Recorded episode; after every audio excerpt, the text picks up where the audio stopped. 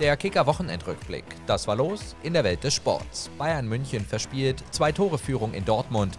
Mönchengladbach gewinnt rheinisches Derby gegen den 1. FC Köln. RB Leipzig verpflichtet norwegischen Torhüter Nyland.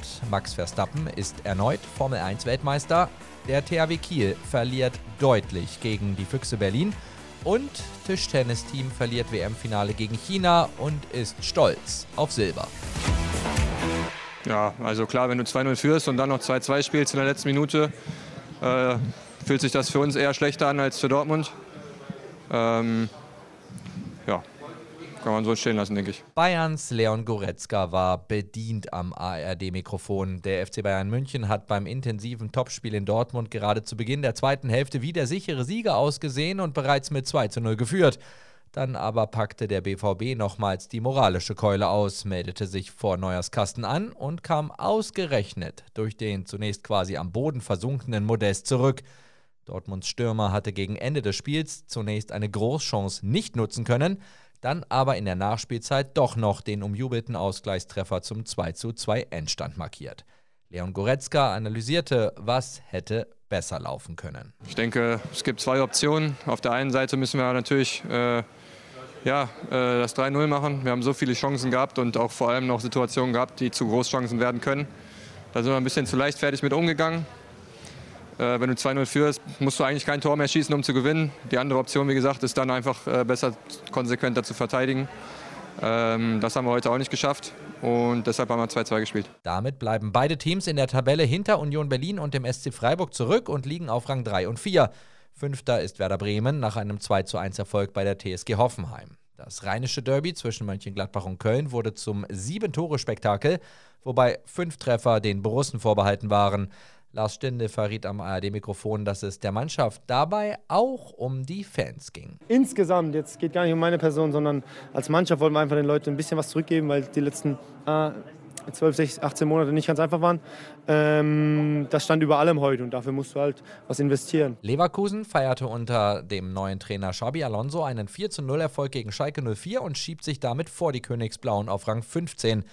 Und auch Schlusslicht Bochum ist nun in der Saison angekommen und konnte gegen Eintracht Frankfurt den ersten Sieg verbuchen, durchaus eindrucksvoll mit 3 zu 0.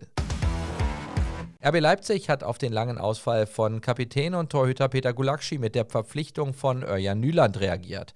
Der erfahrene Norweger kennt die Bundesliga schon durch sein dreijähriges Engagement beim FC Ingolstadt zwischen 2015 und 2018. Damals bestritt er insgesamt 18 Bundesliga- und 30 Zweitligaspiele, eines davon auch gegen Leipzig, ehe es ihn nach England zog. Dort stand er vor seiner Zeit in Reading für Aston Villa, Norwich City und den AFC Bournemouth unter Vertrag. In der zweiten Liga kam Spitzenreiter Hamburg nicht über ein 1:1 gegen den 1. FC Kaiserslautern hinaus, bleibt aber vor den jeweils siegreichen Verfolgern aus Darmstadt und Paderborn weiter, ganz oben im Tableau. Neuer Vierter ist Darmstadt nach einem 2:1 Sieg im Verfolgerduell gegen Hannover 96. Im Keller konnte lediglich Braunschweig eine Dreier einfahren und machte einen Sprung von Rang 16 auf 12. Letzter bleibt Bielefeld vor der Spielvereinigung Kräuter Fürth, beides Teams, die in der letzten Saison noch eine Klasse höher spielten. Der Niederländer Max Verstappen ist nach einem chaotischen Rennen in Suzuka zum zweiten Mal Formel 1 Weltmeister. Der 25-Jährige machte die vorzeitige Titelverteidigung mit einem Sieg beim Großen Preis von Japan perfekt und ist entsprechend bei noch vier ausstehenden Saisonläufen nicht mehr von der Spitzenposition zu verdrängen. Ausschlaggebend war, dass Verstappen in dem nur verkürzt ausgetragenen Regenrennen am Ende doch die volle Punktzahl erhielt. Der Red Bull-Pilot wiederholte damit seinen Coup aus dem Vorjahr, als er erst im letzten Rennen Champion wurde. Philipp Jicher verschwand nach dem Debakel des THW Kiel bei den Füchsen Berlin mit fassungsloser Miene schnell in der Kabine. Den ausgelassenen Jubel des Hauptstadtclubs über den unerwarteten, klaren 34 zu 26 Erfolg im Topspiel der Handball-Bundesliga mochte der THW-Trainer nicht mit ansehen. Das war bitter. Ich muss leider zugeben, dass das eine verdiente Niederlage war. Berlin hatte viel mehr Energie und Intensität, sagte Jicha. Das war eine Lehrstunde für meine Mannschaft. Ganz anders war die Stimmungslage bei den Berlinern, die von den 9000 Fans in der Max-Schmeling-Halle gefeiert wurden. Schon vor dem Abpfiff schallte der ODO, wie ist das schön von den Rängen. Für uns ist das eine schöne Momentaufnahme, wir genießen das, aber die Saison ist noch lang, sagte Füchse-Trainer Jaron Sievert nach der Handballgala seines Teams. Meister Magdeburg gewann gegen Melsungen mit 27 zu 23 und liegt hinter Kiel auf Rang 4.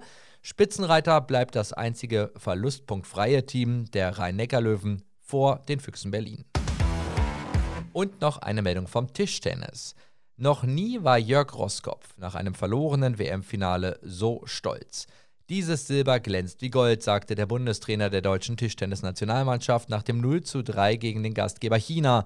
Das deutsche Überraschungsteam hatte zuvor zwei Tischtennis-Thriller nacheinander gewonnen, 3 zu 2 nach 0 zu 2 Rückstand im Viertelfinale gegen Frankreich und dann 3 zu 2 nach 1 zu 2 im Halbfinale gegen die noch einmal deutlich stärker besetzten Südkoreaner. Mehr News jederzeit auf kicker.de oder in der Kicker-App.